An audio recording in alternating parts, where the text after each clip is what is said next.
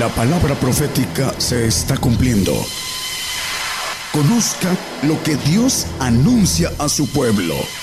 Bienvenidos a su programa, Gigantes de la Fe. Gigantes de la Fe. Dios les bendiga a todos los que nos escuchan a través de las radios, de las televisoras.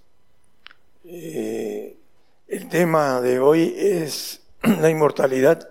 Es el último bautizo de los siete bautismos de Dios. Ese bautizo ocurre hasta el final, cuando es presentada la ofrenda, que es, que es la iglesia. Eh, primero vamos a, a pasar el tiempo del reino del Señor, de los mil años, y un tiempo más con el diablo suelto. Y de ahí viene el arrebato para irnos a los cielos, al trono blanco, en espíritu. Y del trono blanco vamos a juzgar varias cosas, entre ellos a los ángeles caídos, y vamos a juzgar eh, las obras de los salvos, etcétera. Y de ahí nos vamos a ser presentados como ofrenda en, los, en el tercer cielo. Eh, el punto importante es que esa ofrenda es de los que van a ser inmortales y van a tener ese bautizo al final de ser presentados en el tercer cielo después de ser arrebatados a una parte en los segundos cielos en donde vamos a estar eh, en el trono blanco y después nos vamos a, a ser presentados como ofrenda. Hebreos 6.2 lo vimos la vez pasada, la doctrina de bautismos y vimos también en, el 5.6 de Apocalipsis que son siete espíritus que recorren la tierra y tenemos que tener esos bautismos y hemos visto eh, casi todos, vamos a, ver el, el, de la inmortalidad. Romanos 2.7 empieza hablando de los que buscamos la inmortalidad. Dice, a los que perseverando en bien hacer buscan gloria y honra e inmortalidad, la vida eterna. Bueno, aquellos que buscamos la inmortalidad, eh, se requiere de tener un trato, un andar, un camino espiritual para poder eh, entender por fe que hay una inmortalidad que Dios nos ofrece, lo vamos a ver a la luz de la Biblia. Eh, el punto importante, hermanos, es que este bautismo, que es el último, el séptimo, tiene que ver con una fe especial de empezar a buscar. Dice que el que busca haya. Y el punto de la referencia de todo esto es que había una persona que me decía, yo no creo en la inmortalidad me preguntó y me dijo, ¿tú crees en la inmortalidad? Por supuesto, porque la Biblia habla de eso y yo creo al 100% lo que dice la palabra. Y vamos a ver en 1 Corintios 15, 54 lo que nos dice el apóstol Pablo eh, escribiendo a los Corintios. Y cuando esto corruptible nuestro cuerpo de ahora fuere vestido de incorrupción, en el milenio, y eso mortal fuere vestido de inmortalidad, entonces se efectuará la palabra que está escrita, es la muerte con victoria. Bueno, hay algo importante, un vestido de inmortalidad tiene que ser eh, después de acontecimientos, primero, en 1 Corintios 15, 26, dice que el postrer enemigo a vencer que será deshecho será la muerte. El postrer enemigo que será deshecho será la muerte. Bueno, la palabra sorbida en el tumbaburro nos dice que es atraer hacia adentro algunas cosas aunque no sean líquidas. El espíritu de muerte, que es espíritu de justicia, que ya lo vimos con claridad la vez pasada, eh, vamos a tener la capacidad, la autoridad dentro de nosotros de hacer justicia, de dar muerte, ya lo vimos. Y aquí eh, necesita, eh, necesitamos vencer a la muerte. ¿A qué se refiere? Porque muchos manejan la muerte física, la muerte natural, porque piensan naturalmente. La mayoría de hermanos que enseñan la, doctrina enseñan que se refiere a la muerte, a la muerte natural, y eso no es así. Se está refiriendo a algo diferente. Vamos a verlo. La muerte natural todos tenemos que morir, todos. Aún los inmortales tienen que morir físicamente. Vamos a Juan 8:51. De cierto, de cierto digo que el que guardare mi palabra, ojo, en que guardare mi palabra, no verá muerte para siempre. ¿Qué quiere decir el Señor hablando a través de el apóstol Juan? No verá muerte para siempre. Hay una muerte física, natural, y hay una muerte celestial. Y lo vamos a ver quiénes son los que mueren y quiénes son los que viven para siempre jamás a través de el bautismo de la inmortalidad. Primera de Crónicas 16, 36.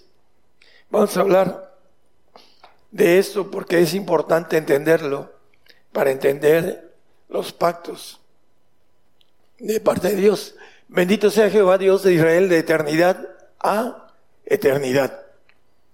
Hay eternidades y nos lo dice el salmista en el 24, 7 y 9. El Salmo 24, 7 y 9. Alzad puertas vuestras cabezas y alzad vosotras puertas eternas, puertas eternas, y entrará el Rey de Gloria. El 9.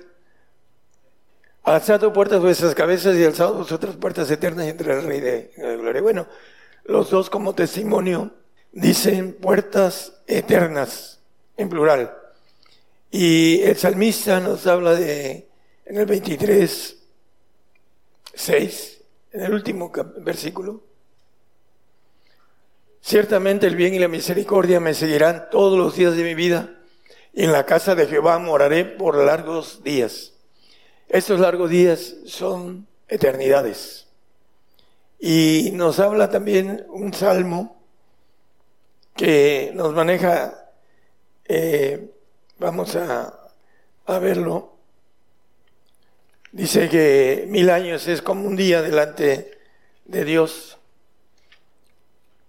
Es creo que el 94, 94. Porque mil años delante de tus ojos son como el día de ayer que pasó y como una de las vigilias de la noche, etcétera. Mil años son como el día de ayer. Cuando dice largos días, son eternidades ¿Cuántos miles de años será una eternidad? No lo sabemos. Pero existen puertas eternas. Y hay un pacto de una eternidad de premio para el santo, el que adquiere el pacto de santidad, pero no el de perfección. Y dice que en el 15, 15 de eh, Job, aquí en sus santos no confía. Entonces les da una promesa de un, una eternidad. ¿Por qué estoy manejando eso? Porque vamos a ver algo importante. Y vamos a irlo viendo con toda calmita. Vamos a Ezequiel 28, 14 al 19. Vamos a, saltearnos unos unos textos, hermanos. Dice, tu querubín grande cubridor, está hablando de Satanás, de Luzbel. Yo te puse en el santo monte de Dios, estuviste en medio de piedras de fuego, has andado, el 15. Perfecto eras en todos tus caminos desde el día que fuiste creado, hasta que se halló en ti maldad. Y a causa de la multitud de tu contratación, fuiste lleno de iniquidad y pecaste, por lo que yo te eché del monte de Dios y te arrogué de entre las piedras del fuego, oh querubín cubridor. El 19. Todos los que te conocieron de entre los pueblos se maravillarán sobre ti perdón, y en espanto serás y para siempre dejarás de ser. Todos los que te conocieron de entre los pueblos se maravillarán sobre ti, en espanto serás y para siempre dejarás de ser. Aquí dice que para siempre dejarás de ser. Tiene una muerte segunda, bueno, él tiene una muerte celestial, porque va a estar una eternidad en un cerezo, en un lago de fuego le llama la Biblia un cerezo universal, una eternidad y después va a dejar de ser, va a desaparecer. Lo dice la palabra en, dos ah, capítulos. Y también desaparecerán sus ángeles que se rebelaron con él. Los demonios también también los hombres que fueron, que pactaron con él, hay muchos que pactan con el ángel caído por cuestiones de riquezas, de poder, de gloria. Y los que fueron engañados, porque es el padre de la mentira. Primero será atado mil años en el 22 y será echado a encadenado de Apocalipsis, gracias. Y prendió al dragón, aquella serpiente antigua que es el diablo y Satanás, y le ató por mil años. Y después lo va a soltar en el 27. Cuando los mil años fueren cumplidos, Satanás será suelto de su prisión. ¿Por qué? Porque mil años va a estar el Señor aquí en la tierra gobernándola con nosotros. Dice la palabra que nos ha hecho para nuestro Dios reyes y sacerdotes. Apocalipsis 5, 10. vamos primero a reinar antes de ser llevados para ser inmortales aquellos que tengamos la bendición de entender el camino y de pagar los costos o los, el pacto que el Señor tiene, las leyes, las normas, los mandamientos y vamos a ver que son mandamientos del Padre. Apocalipsis, bueno, aquí en el 27 dice que eh, lo, lo va a volver a soltar para que después lo meta a un cerezo de, mil años, de una eternidad y después lo desaparezca, junto con todos los que pactaron con él, que fueron engañados, y con todos los ángeles que se rebelaron y sus demonios. Y es importante entender que el Salmo también va a desaparecer. Dice Juan 8:35 que el siervo, nacido en la carne, el que habla de como figura de Agar, no queda en casa para siempre, el hijo queda para siempre. Hay un texto en Judas 1.12 que habla de la segunda dos veces muerto.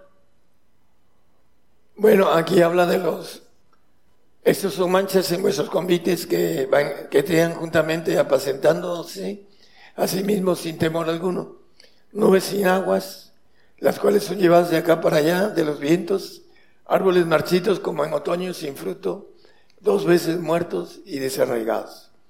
Bueno, hay dos muertes. La primera muerte que habla que tenemos que vencer, que sorbida la muerte, Dice, hablando del texto, que cuando esto mortal sea hecho inmortal, tendremos para siempre, el, habremos gustado, como dice el, en Juan, el el Señor, hablando 8.51, perdón. Es cierto, es cierto, os digo que el que guardare mi palabra no verá muerte para siempre, la otra muerte que es en los cielos, doble muerte, como maneja el texto que leímos de Judas. Entonces, es importante que nosotros vayamos por el, mayor premio que habla la Biblia, que es la inmortalidad y que es al alcance de nosotros. La primera muerte es para todos, Hebreos 9:27. Me llama la atención un pastor en la radio de, otra, de otro país.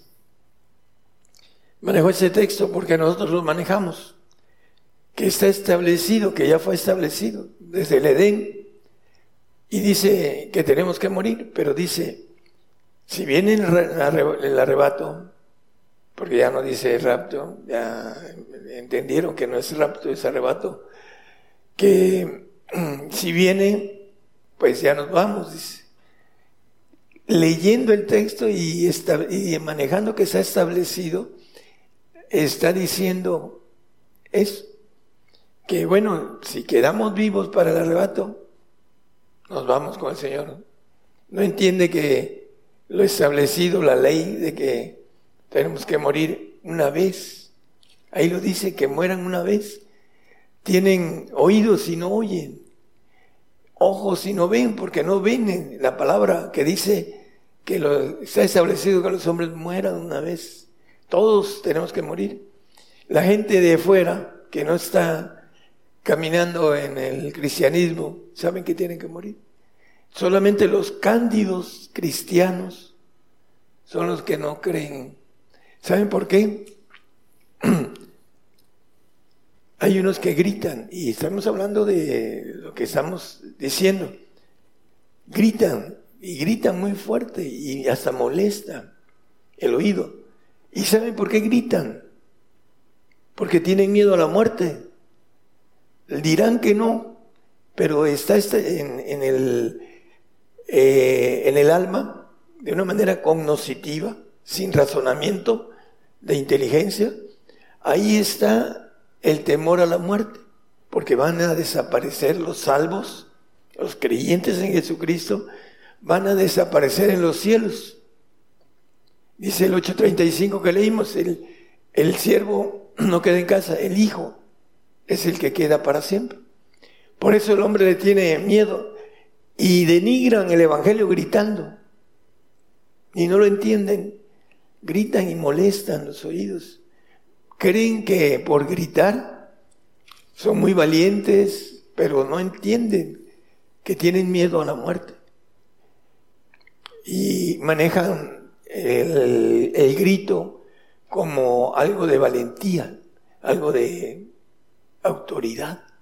Y eso no es, no es así.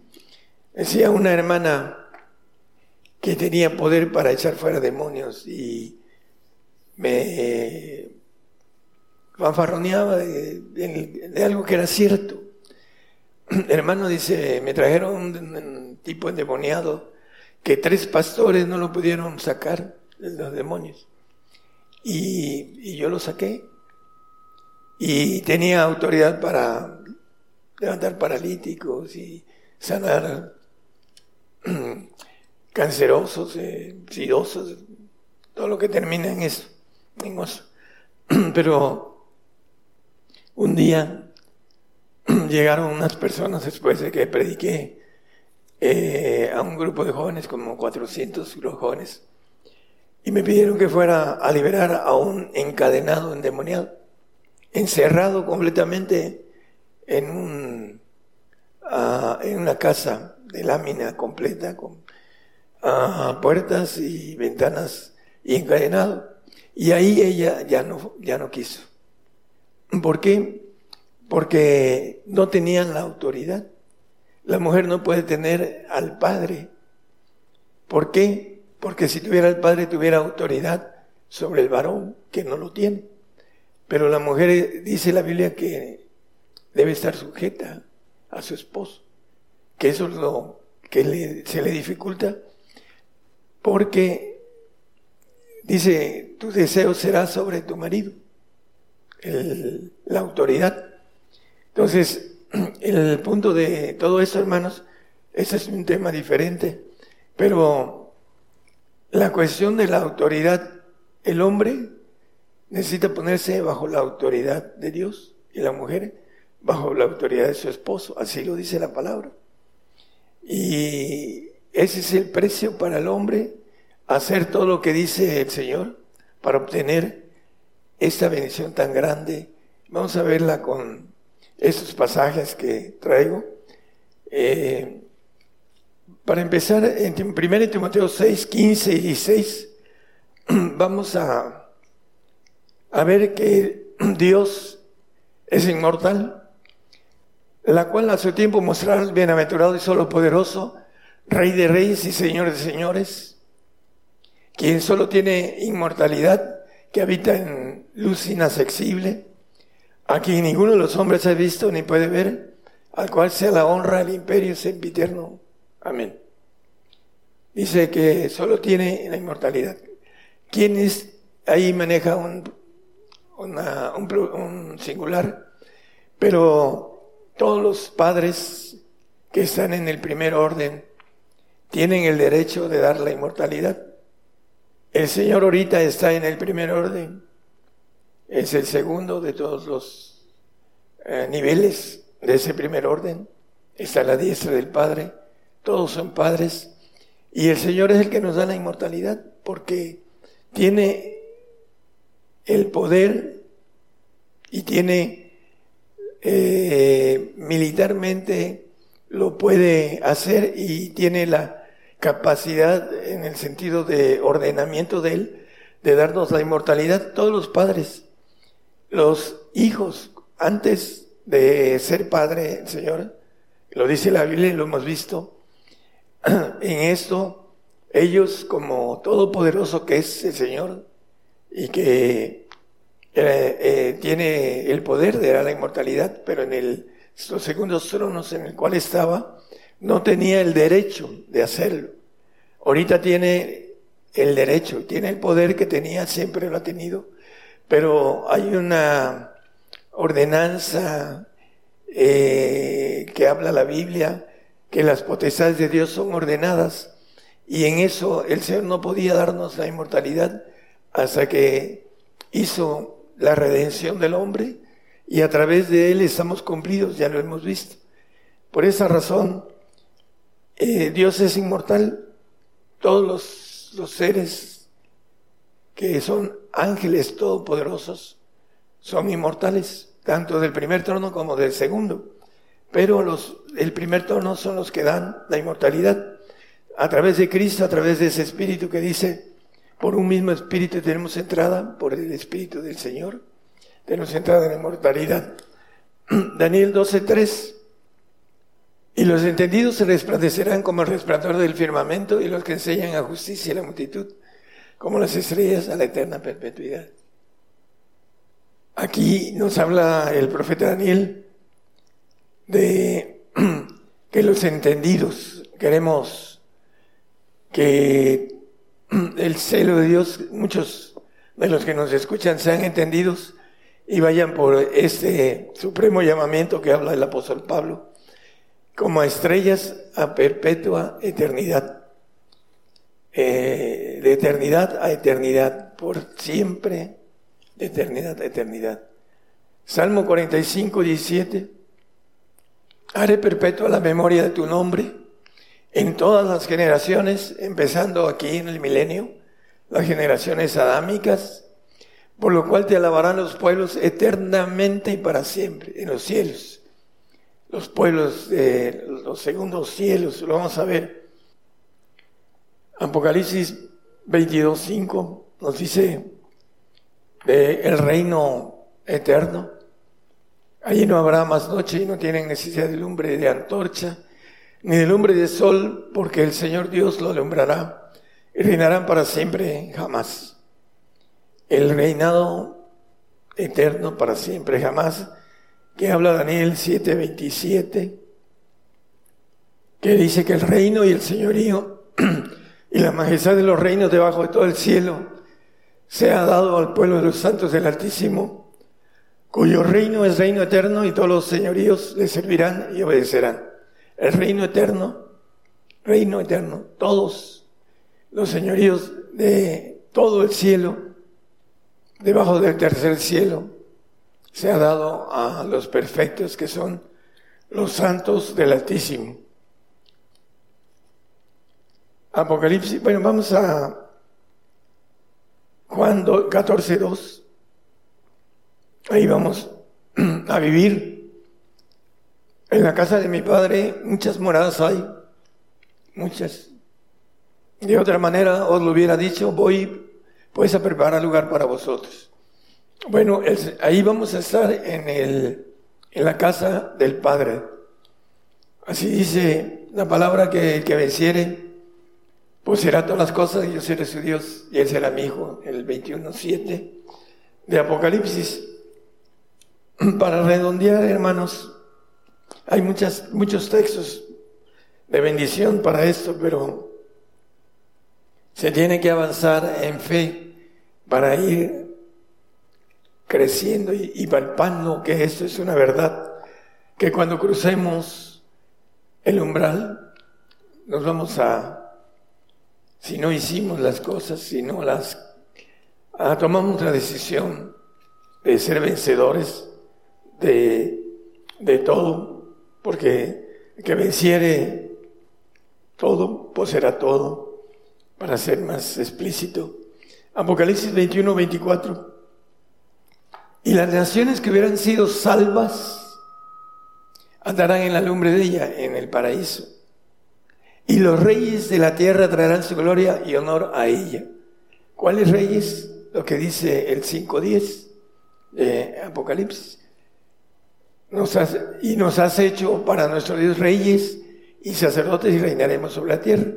Primero reinaremos aquí en la tierra, mil años con el Señor, quinientos con el diablo suelto, promedio, y de ahí nos iremos a gobernar los cielos, los segundos cielos, y tendremos la oportunidad de ir al paraíso en el 21-24 a visitar a los salvos a nuestros seres queridos, a todos aquellos que alcancen la bendición de ser inmortales, tendrán la oportunidad de salvar a los suyos. Creen en el Señor Jesucristo y serás salvo tú y tu casa. Salvo, santo y perfecto, el que llegue a la perfección tendrá la bendición de poder salvar a todos los suyos por el poder que el Señor le da. Esa es una bendición. Y el poder ir, el poder ir a visitarlos al paraíso.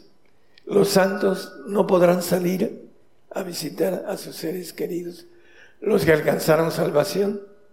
¿Por qué? Porque no tienen esa bendición de poder salir del reino.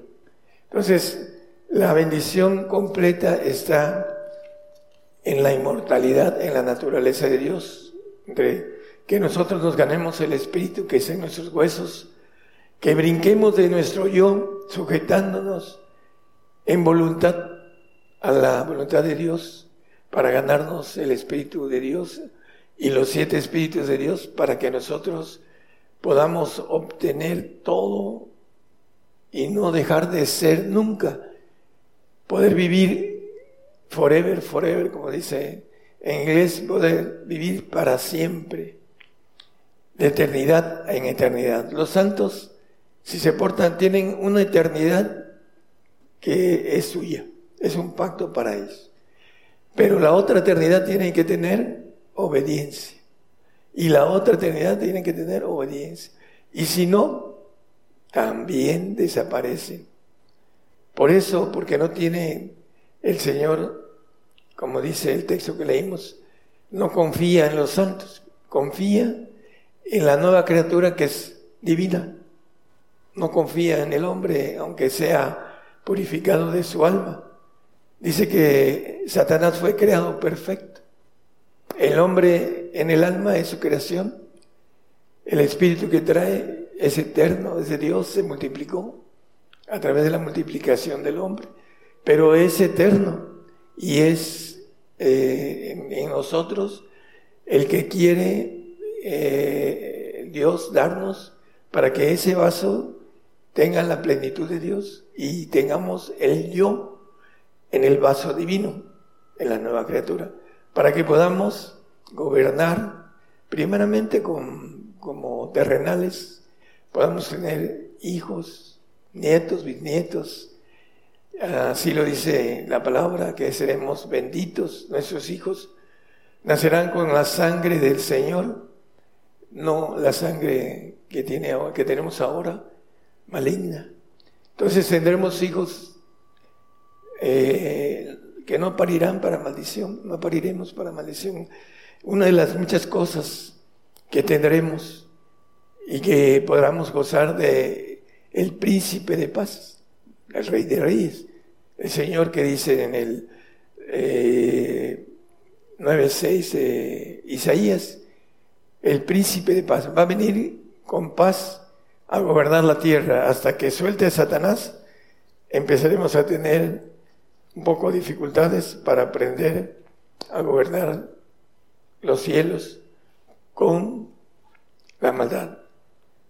Dice, porque un niño nos es nacido, hijo nos es dado, el principado sobre su hombro, llamarás su nombre admirable, consejero, Dios fuerte, Padre eterno, ahora, ahora sí es Padre eterno, príncipe de paz.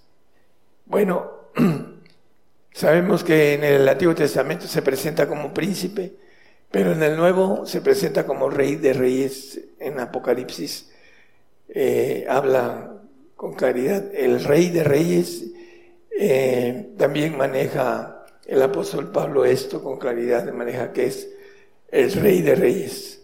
Ya no es príncipe, pero viene a imponer la paz. Una paz de mil años que estaremos en otro nivel de vida diferente a este. Dice la palabra que habrá las dos mejores estaciones del año, que la tierra dará diez veces su fruto. Es un número de, de la tierra, eh, una totalidad. Y tendremos, ah, no habrá hambre, no habrá pobreza, etcétera, etcétera. Tenemos muchas cosas por delante. Eh, primero hay que buscar, hay que creer, hay que pedirle al Señor que si no tenemos el Espíritu Santo, que nos lo dé. Ya, fuimos, ya vimos este, eh, ese bautismo que con pedir se obtiene, ya sea por imposición de manos o por pedirlo con, eh, con esfuerzo y el Señor lo va a dar porque no es hombre para que mienta. Y a través de la oración espiritual empezamos a tener la certeza, hermanos, de que eso es una verdad, no es una locura. Entonces es importante, hermanos, que nosotros vayamos en pos de la divinidad, de ser hechos hijos de Dios. Dios les bendiga a todos. Un saludo a nuestros hermanos que nos están oyendo aquí en Coaxacualcos, a Silviano Delgado en especial. Dios te bendiga, Silviano. Saludos para todos. Por el día de hoy hemos conocido más de la palabra profética más permanente que alumbra como una antorcha en un lugar oscuro hasta que el día esclarezca y el lucero de la mañana salga en vuestros corazones. Esta ha sido una producción especial de Gigantes de la Fe.